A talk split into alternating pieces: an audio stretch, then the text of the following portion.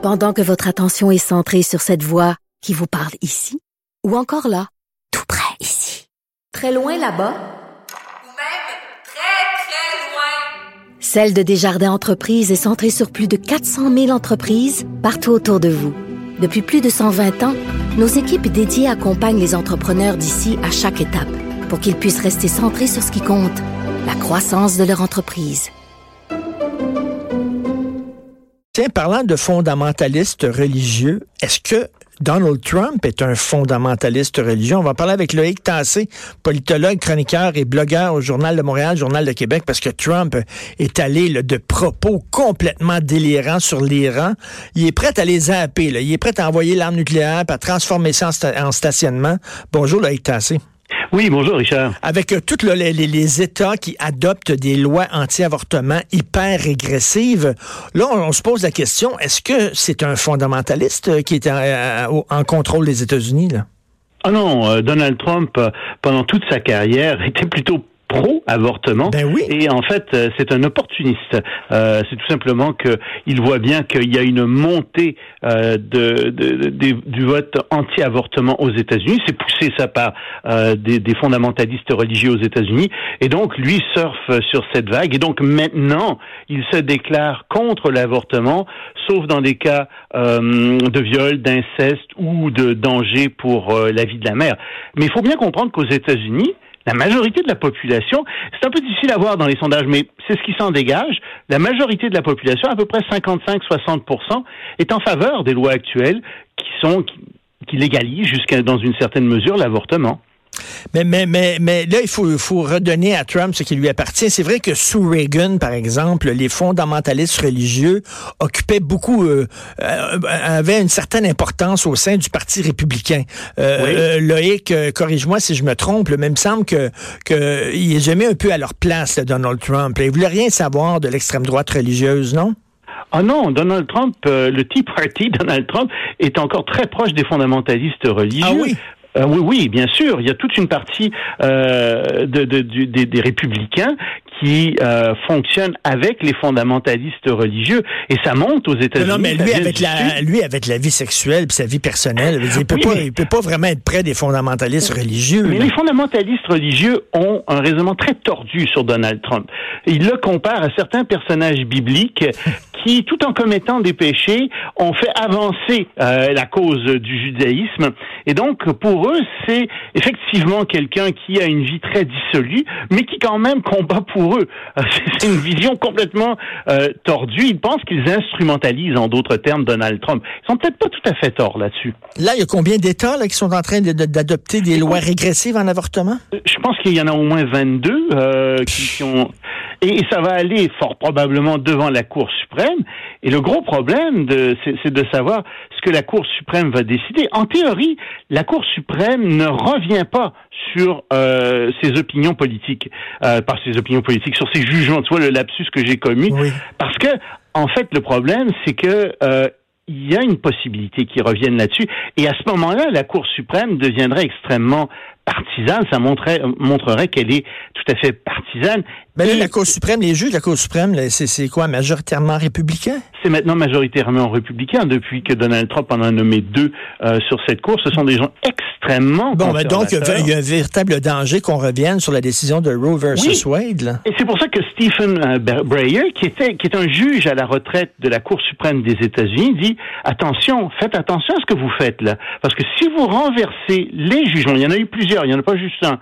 Si vous renversez des jugements que la Cour a faits sur l'avortement, en autorisant l'avortement, ce que vous allez faire, c'est que vous allez déstabiliser l'ensemble du système juridique américain, parce que si vous renversez ça, les gens vont dire, oui, mais quel va être ensuite, quels sont les autres jugements que vous allez renverser, dans quel domaine? Ben oui, et autre, chose, problème. Autre chose qui est très inquiétante, parce qu'il y a des gens qui rient en regardant Trump en disant ah, il est drôle, c'est un clown et tout ça. Moi, je ris de moins en moins. Je veux dire, Loïc, lorsqu'on voit là, euh, le président des États-Unis dire si l'Iran continue comme ça, il y en aura plus d'Iran, là. Ça n'existera plus, là. C'est Oui. comme c'est dangereux de dire ça. Là. Oui. Écoute, tout le monde s'entend, on sait, il y a 75 000 psychiatres et psychologues qui ont signé une pétition en demandant son, son, sa- sa- la démission, le renvoi de Trump parce que, disent-ils, il souffre de maladie mentale. Il présente les traits de quelqu'un qui souffre de maladie mentale. Mais là, ils n'ont pas fait, là, ils l'ont pas, ils l'ont pas analysé, analysé, de près, là. Ils ont fait un Non, mais ils ont suffisamment, ils ont, c'est 75 000 personnes ont su, et c'est des psychologues et des psychiatres là, c'est pas euh, n'importe. Il y a juste ces gens-là qui ont signé. Euh, ils voient, ils le voient aller, ils l'entendent, et ils ont assez d'éléments pour conclure qu'ils souffrent d'une maladie mentale grave. Donc c'est pas moi qui le dis. Là. Parce que parce que, que Kim Jong Un euh, dise, mettons là, euh, le, je sais pas, la Corée du Nord, je veux les zapper, je veux envoyer des bombes nucléaires, je veux l'effacer. Ça, bon, on sait, c'est un dictateur complètement malade, mais que le chef du monde libre se comporte comme ça, je trouve ça. Oui, en fait, il n'a pas dit je vais les zapper, il a dit ce sera la fin officielle de l'Iran s'il nous attaque. Mais il a pas qu'est-ce que ça veut dire? Mais qu'est-ce que ça veut dire, la fin officielle de l'Iran? Ben, c'est ça. Si tu dis, attends un instant, là, t'as pas dit, ça va être la fin officielle euh, du régime, ça va être la fin officielle de l'armée. Non, non. La fin officielle de l'Iran. C'est ça, la fin officielle de l'Iran, quand on parle normalement anglais, the official end of Iran, ben, ça veut dire que l'Iran n'existera plus. C'est annihiler l'Iran. C'est exactement ça qu'il a dit. C'est ça, il n'a pas, dit, que ça, ça, ça, va être la fin du régime des Mollahs, par exemple. Non, non, non, non, non, non. Il n'a pas dit ça, mais il a dit ça va être la fin de l'Iran, officiellement. Est-ce que ça veut dire que ça va être la fin des Iraniens? Ben, ça veut dire, à mon avis, quand tu dis ça, c'est comme si tu disais, je vais annihiler l'Iran.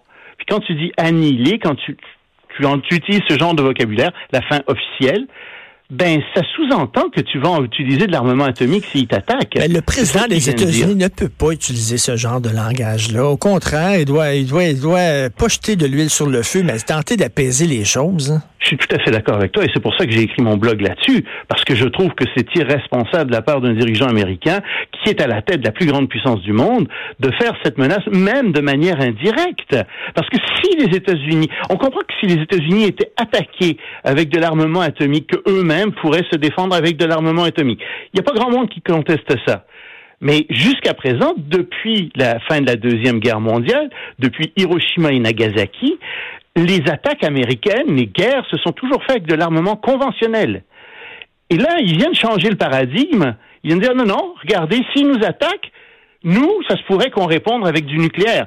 Et encore une fois, il l'a pas dit spécifiquement. Mais, mais ça me fait pas. Si tu décolles, ça revient à ça. Mais ça nous fait penser à ces images de Khrouchtchev là, à l'ONU tapant avec son soulier en disant nous allons vous enterrer, nous allons vous enterrer, qui disait ça à l'Occident. C'est la même chose. ça tellement stupide qu'il avait délassé sa chaussure puis qu'il s'était mis à taper sur la table avec, dessus pour dire non non écoute c'est ridicule. Sauf que dans ce cas-ci c'est quand même Trump qui l'a dit. Mais si Trump est capable de faire ça et en ce moment il, il met l'Iran sous pression, hein, très fortement.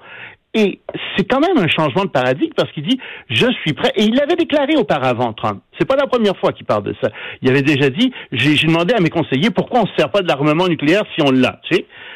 Mais si tu fais ça, ça veut dire que pour exister au niveau international, pour avoir une voix, pour ne pas subir le chantage des autres puissances nucléaires, il ben, faut avoir soi-même la bombe atomique. C'est la, la mais, mais, je m'excuse, Loïc, je veux pas tomber dans, dans le grotesque et dans la caricature, mais bon,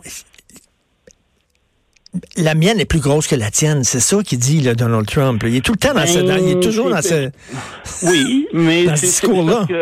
Oui, puis c'est quand quand tu utilises des bombes nucléaires, ben tu sais ça c'est pas tout à fait la même chose que d'envoyer même euh, même 1000 tanks ou 200 2000 tanks là, c'est vraiment euh, extrêmement euh, grave. Et là, il y a des gens qui me disent oui, mais vous êtes extrêmement dur et très critique envers les États-Unis, mais vous pourriez être beaucoup plus critique envers, mettons, des pays comme l'Arabie Saoudite ou l'Iran ou la Corée du Nord. Sauf que ces, ces gens-là, ce qu'ils comprennent pas, c'est que je m'attends rien de la Corée du Nord. Moi. Oui. Je m'attends rien de l'Iran.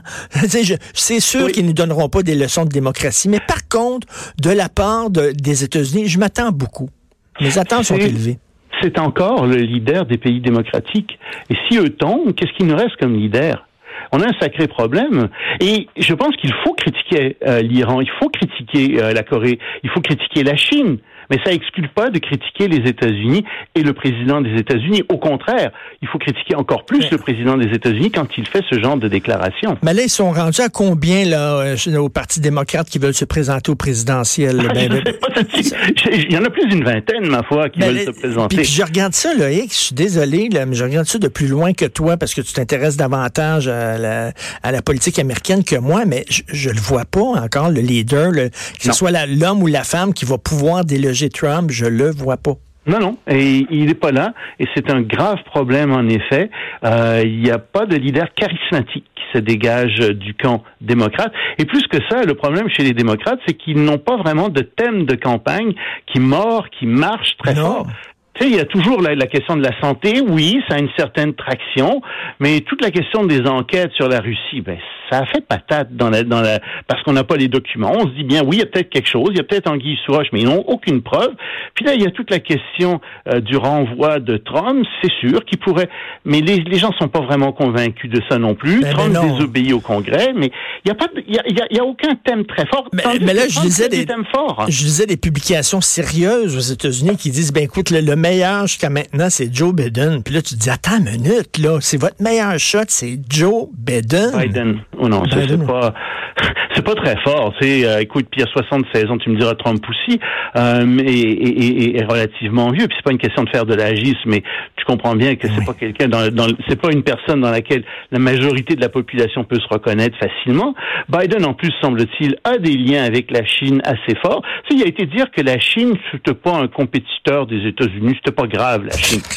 Là, tu dis, écoute, on, en, quelle année sommes-nous? Est-ce qu'on est en 1980 ou on est en 2019? Et Loïc Tassé, ça, ça se peut fort bien qu'il remporte les prochaines élections, Donald Trump. Moi, je pense que, comme c'est parti-là, c'est lui qui va les remporter. Je pense que c'est ça. En ce moment, les sondages donnent Biden euh, gagnant sur Trump par une dizaine de points, ceux qui viennent de sortir. Mais euh, ça reste des sondages. La campagne n'est pas encore partie. Euh, Trump a toujours 44% d'appui dans la population, c'est très très fort. Puis il n'a pas encore véritablement lancé sa grande campagne, c'est pas encore fait. Donc oui, je pense que Trump a des chances. Puis n'oublions pas que Hillary Clinton avait reçu quoi, 3 millions de votes de plus que, que Donald Trump c'est quand même Donald Trump qui a remporté les hmm. élections. Et là, Joe, on euh, l'appelle Creepy Joe là, à cause de sa, ses habitudes de coller un peu trop les femmes. oui, en plus, je vais se faire attaquer là Creepy Joe. Mais, mais écoute, comment t'expliques, comment, comment soudainement le ton a monté aussi rapidement entre les États-Unis et l'Iran? Qu'est-ce qui s'est passé? Moi, je pense que le fond du problème, c'est Israël et l'Arabie saoudite. Je pense que les États-Unis font une guerre pour leurs alliés, pour Israël et pour l'Arabie saoudite dans la région. Que derrière ça, il y a toutes sortes de questions pétrolières. Les États-Unis veulent contrôler, continuer à contrôler tout ça. Et on faut se souvenir que l'Iran a un très grand potentiel pétrolier. Donc, si on coupe le pétrole de l'Iran, c'est très bon parce que ça fait augmenter les prix en Arabie saoudite et aux États-Unis aussi, qui sont devenus des exportateurs de pétrole. Donc, ça fait l'affaire euh, des États-Unis. On veut pas que l'Iran rentre sur ce marché trop rapidement. Euh, je pense qu'il y a beaucoup de ça derrière. Euh, puis en plus, ben, il y a les élections qui arrivent, il faut bien le dire, et on sait que Trump pourrait être tenté de rallier une partie de la population américaine avec une guerre contre l'Iran, contre le Venezuela ou quelque chose du genre. Donc ne serait-ce qu'entretenir une atmosphère euh, où on pense que les États-Unis vont déclarer la guerre, ça peut servir Donald Trump dans ses élections. C'est assez, c'est assez déprimant quand même. Merci beaucoup, Loïc Attention, Désolé, je cherchais pas à déprimer, je cherchais juste à expliquer un certain nombre de choses euh, là-dessus. Mais il n'y a rien qui est joué. Tiens, soyons positifs. Il n'y a rien qui est jamais joué tant que les élections sont pas faites. Euh, on spécule en ce moment. On fait simplement montrer les cartes, mais c'est pas joué. Ça veut pas dire à 100% que Trump va se faire réélire. Comme disait Yogi Berra, euh, it, it, it ain't over till the fat lady sings. C'est ça. OK. Merci beaucoup. Merci beaucoup. Alors, c'est ça. Le, on va vous, on va faire un beau stationnement avec l'IRAN. Ça va être tellement beau. Là. Bon, euh, c'est tout le temps qu'il nous reste. Mère ordinaire, tout de suite après. On se reparle demain à 10h. Passez une excellente journée politiquement incorrecte. Pour écouter cette émission, rendez-vous sur cube.radio ou téléchargez notre application sur le Apple Store ou Google Play.